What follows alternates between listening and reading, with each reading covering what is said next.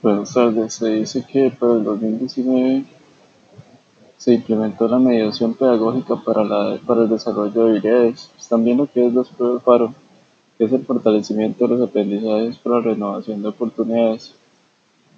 Es que es, qué es una habilidad y qué es una mediación pedagógica. Bueno, las habilidades son las capacidades aprendidas por la población estudiantil que utiliza para enfrentar diversas situaciones de la vida cotidiana.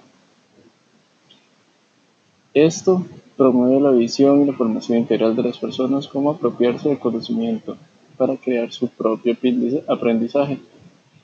Las habilidades este, van a ser como diferentes maneras de pensar, como las formas de ver el mundo, para integrarse al mundo, para relacionarse con otras personas. Y la mediación pedagógica enfocada en el currículo a partir de habilidades que va a ser el docente como facilitador, el conocimiento significativo, la creatividad.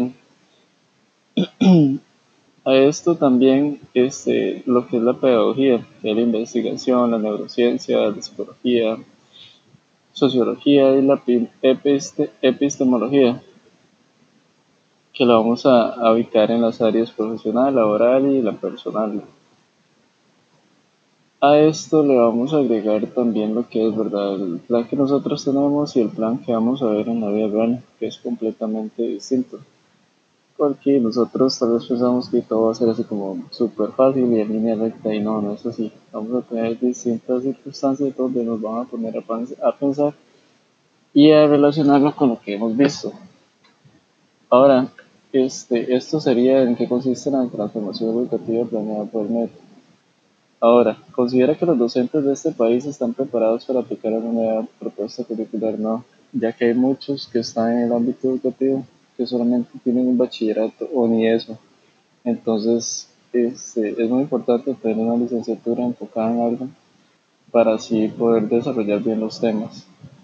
Ahora, ¿considera que usted está preparado para aplicar la propuesta curricular?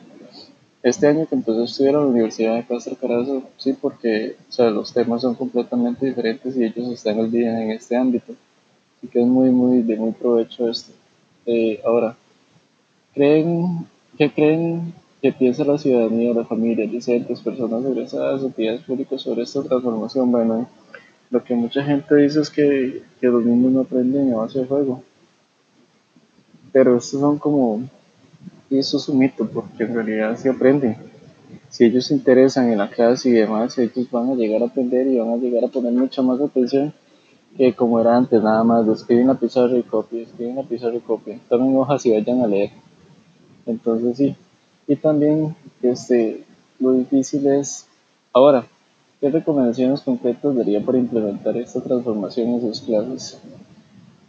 Bueno, esto es, es un tema bastante extenso pero igual promover el juego, la creatividad, ya que todos aprenden diferentes, que todos se desenvuelvan de una manera diferente, que todos participen, no burlarse, ser más empáticos.